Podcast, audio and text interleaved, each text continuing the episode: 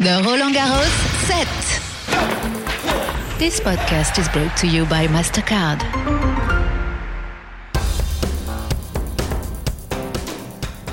Hello and welcome to the Roland Garros set, the official podcast with me, Marjorie Hash, in which I take you and myself around the backstages and sidelines of the world famous clay courts. It's Saturday, the 5th of June, which is World Environment Day. This year's motto is Generation Restoration. It goes without saying that huge sporting events like Roland Garros attract crowds, which will inevitably generate a lot of waste.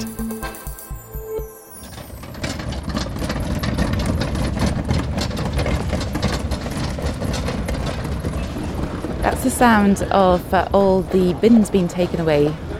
Yep, there's like different kinds of eco bins and labels on them. And uh, yeah, it's quite fun to, to look at because obviously waste is a big important thing at events that we have to take into account. Organisers here are acutely aware of this and are working hard to minimise waste, recycle, and upcycle materials used during the tournament.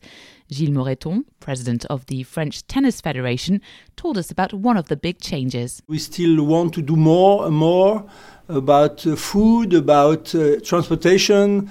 I think that's uh, the way every uh, international events has to, has to be. So very good for the tournament. We have uh, only now electric cars transporting the, the, the players and, uh, and, and everybody. So that, that's very carbon conscious. Yeah. so it's, it's very good.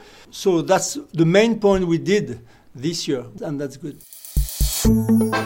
But of course, electric cars are just the tip of the iceberg, and so much more is going on in and out of sight. Roland Garros knows it can't be environmentally conscious without being socially conscious, as I went to find out very early on Friday morning. So it's actually 7:30. Yes, the things I do for you, dear listeners of the Roland Garros set, I'm uh, actually waiting for a special pickup to happen on this pouring and thunder and lightning Friday morning. I think the order du jour is waste not, want not, and one charity who knows how to deal with this is Le Chaînon Manquant, it means the missing chain. And to talk about it, it's ah, someone who's come to collect some food this morning. Hello, what's your name? Hi, my name is Eloi Simonet, and I coordinate the Chaînon Manquant, this uh, organization that helps uh, uh, prevent wasting food uh, in Roland Garros. How long have you been working with the tournament? The wind tournament has been since uh, 2014, so it's been eight years now. Uh-huh. And what have you learned? What's the process? The process is we come every day, every morning, and uh, we take like sandwiches, salads, yogurts, drinks, Yeah. and we take it and we give it to the people outside Roland Garros in association.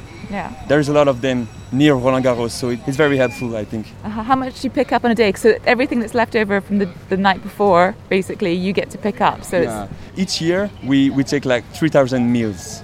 So today we had like 300, sorry, 300 sandwiches, and it, it can feed like a lot of people outside Roland Garros. And yeah, every year 3,000 meals. It's it's huge. that's huge. Uh, Do many uh, events, like sporting events, but also other events, do this in France, or is that quite new, niche? No, no, no. We do this uh, uh, like everywhere in Paris and near Paris. We have uh, sports events. Uh, we have big events uh, with the cities, stuff like that, and we are always called to prevent that waste. And uh, yeah, we work a lot in, Paris and around. And that involves getting up super early, of course, to pick up. Yeah, this is like hard under the rain. it's true, but but that's okay because uh, we know that we do something useful, and I think it's very important for us. Uh, this action. Yeah. Anything else you'd like to see in the future people do or individually to help in such a way? Yeah, of course. There is like uh, individual actions like uh, don't waste, of course. But you can help other organizations like ours being a volunteer and it helps a lot and creates like uh, helpingness. Yeah. Yeah, Yeah. around. So th- those actions That's- would be great. As long as there is Roland Garros, we will be there with them. This is very cheerful partnership and uh, yeah. Is it one of your best? Yeah, it is Yeah. actually. Yeah. And we love Vivienne. Okay, that's so good. She is very cool. Well, I'll let you get on because it's raining and it's not nice. So thank you so much Thanks for taking so the much. time. Bye-bye. Good Bye-bye. luck. Vivienne Fraisse, who Eloi just mentioned, and her team have been spearheading a lot of sustainable development measures here. I caught up with her to find out more. Oh, it's been 10 years now. We worked on the certification of the tournament in 2014. We are certified ISO 2012-1, and it's the standard based on um, eco-responsible system. So we work on improving our uh, impact, uh, social and environmental. What would you say over this last decade is the thing that's most improved so far? Uh, perhaps um, we took in charge uh, our carbon footprint and we work on four items. We work on uh, energy consumption, we work on mobility, reducing our mobility impact. So we work on the fleet of vehicles, of the cycling plan, etc. We work on food. We have a massive sustainable food plan with the foundation Good Planet, and we work on um, waste uh, management. Mm. And now uh, we work with all our stakeholders and especially our partners and players and caterers to improve the tournament impact. And so we, it's a collective effort. And what would you say um, creates the most waste in a tournament and a big event like this? Uh, we have to reduce uh, our waste, our plastic bags, or uh, uh, improve our waste sorting, and it's a huge work to do in in a tournament. Not today, not this uh, fortnight, but in a normal season, we have a lot of waste produced by all our stakeholders. So we have to improve and find um, industries who can recover the, the waste. What recent uh, industries or things have you recycled in a funny way? Oh, there are funny. The bio waste is not a fu- funny way; it's a compost way. um, we work on uh, uh, unconsumed food. For the last tournament, we were able to redistribute more than uh, 5,000 meals.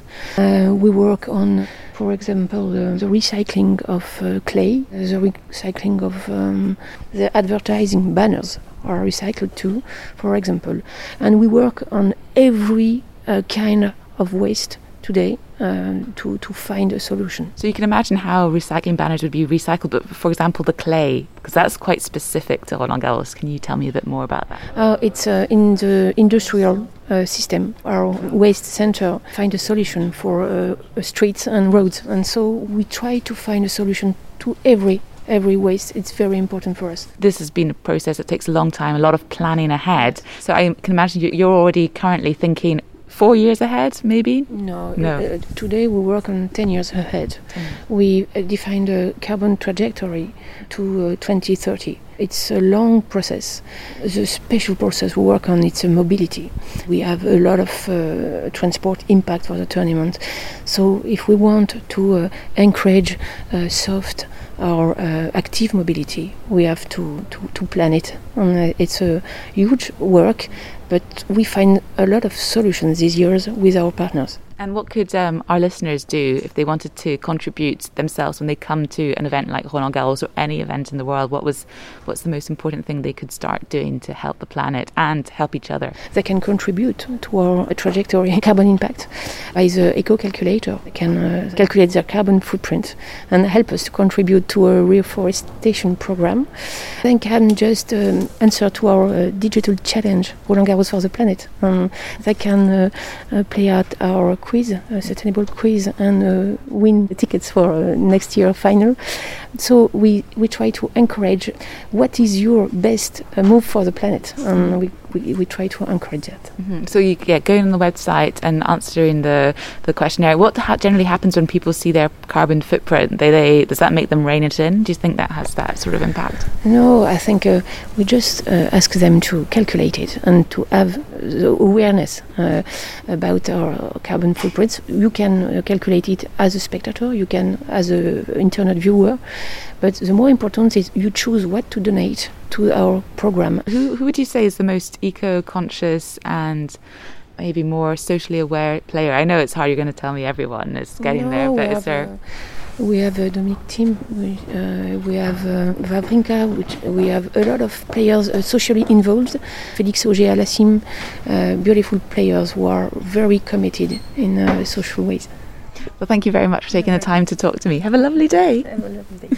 so, as you heard, Involving Roland Garros spectators in the drive to help repair the planet is crucial. There's a lot more on offer than upcycled balls and tennis material in the gift shop, and it's not exclusive to ticket holders, be it getting involved online or in real life activities. Of course, cycling to the stadium is one way of diminishing your carbon footprint, and one person who knows about that is, well, I'll let her introduce herself. My name is Claire. I'm CSR manager at the French Tennis Federation. As part of our uh, sustainability program and scheme uh, within Roland Garros, we really want to promote low carbon transportation, and bike is clearly a solution. We have created two routes, uh, actually, two routes uh, going from the city center of Paris. Mm-hmm. There's a route for tourists, so those who who want to enjoy Paris but don't have tickets to go to Roland Garros, and there's another route for those who have tickets to Roland Garros and we decided to uh, propose to anyone who wants to bike to go from the city center of Paris mm-hmm. and to discover Paris with the surroundings of Roland Garros, but also stops in Paris with a cultural link with Roland Garros or the French Tennis Federation. So, for example, so, for example, the first stop is Rue de la Paix, so in the city, very chic city center of Paris, mm-hmm. and it stops at the Maison Mellerio, it's a craftsman who every year creates the winner's cup. So linked to the people who make the cups that uh, Nadal has picked up many of times. Yeah, 13 times, and let's hope a 14th time. Stops also where uh, Roland Garros uh, had a car shop, actually, Avenue de la Grande Armée. It stops close by in the Bois de Boulogne at the Croix Catelan, where there was the first tennis lawn championship early in the 20th century. So uh, it's quite interesting because those are stuff we never think have a link with Roland Garros or tennis.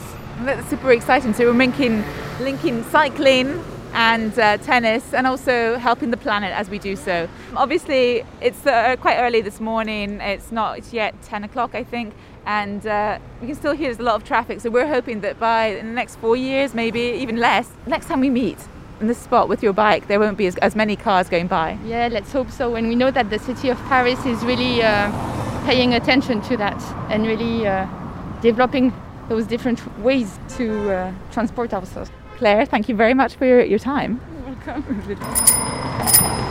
Roland Garros is very conscious of maintaining the biodiversity of its soils and in recent years became the home to 20 beehives full of busy bees working around the court's ecosystem. We'll head over to the hives for a closer look in the coming episodes of the Roland Garros Set podcast, so stay tuned. We're going to now look at how the French tournament is open to novelty when it comes to minimising waste. I've just arrived a few streets away from the Roland Garros tournament per se. I'm at the Jean Bouin Roland Garros Practice Centre, and this is where all the top athletes come to practice for the big events. And so there's lots of mini stadiums. They're all covered in water because it's just we've just had a bit of a downpour here, but it's pretty exciting. Talking of water, talking of downpours, one of the measures that Roland Garros has taken is to recycle the water from the showers of the athletes. So imagine this the water that has been used to clean the bodies of your favorite tennis players is recycled, and I'm going to find out how exactly this is done. Okay, we're just going down some stairs. So we're heading now for a little peek at the actual showers. Yes, this is where the tennis players get naked.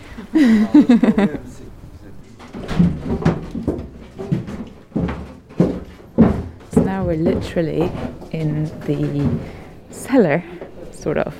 Here's the water. Uh, my name is Nicolas Bieto.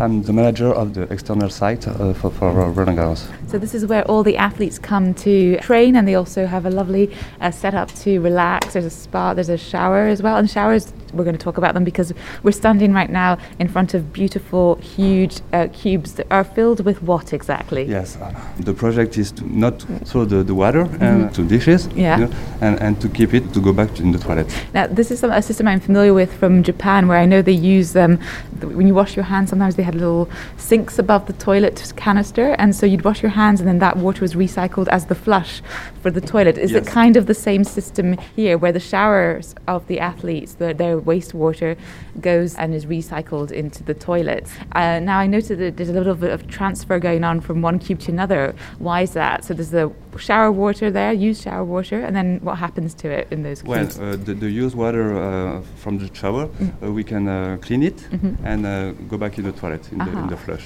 And why do we need to clean it before going? Because it looks better, or Well, uh, because um, the, um, the, the Mhm. law, yes, uh, we need to have um, a clean water in the toilet. Yeah. So we, we are able to, to do it. Aha. So it's clean but not drinkable.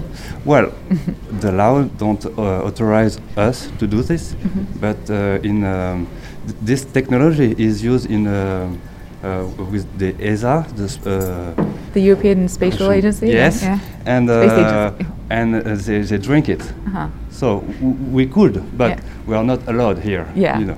Oh, that's really interesting. So it's very avant-garde. Do many tournaments do this, or is, there, is Roland Garros the only one? It's the only tournament, and it's the uh, the first time in France and in Europe for this uh, this technology. Do you think this is going to pick up? Uh, I don't know if the the other tournament will do it, but uh, we try to be used by anyone. It's uh, the second year. We- We, start in September with the, the tournament 22. Okay, and s- 20. how much water do you think you were able to save? During the last tournament, Yeah, 24,000 uh, liters of water. that, that's impressive. That's a lot of water. yes, yes. It'd be great if this measure was put in like globally across the world. So this is very encouraging. Yes, we, we, we hope so. Uh-huh, We- yes. Any more um, ways of saving water that you'd like to Yes. see developed? There, there's a other technology.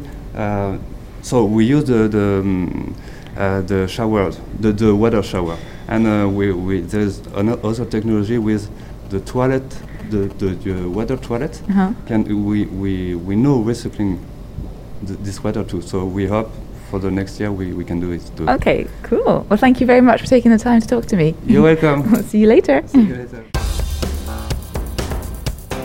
And that's a quick look at some of the ways the Parisian Slam is trying to do its part for the planet. Of course, there's still a lot more that can be done, but seeing how committed and ingenious organisers are makes me feel a little bit more hopeful for the future. That's it for today. Please subscribe to the Roland Garros Set podcast and remember you can follow all the latest tennis news via the Roland Garros app. Rendezvous tomorrow for some more adventures off the court. The Roland Garros set. This podcast was brought to you by MasterCard.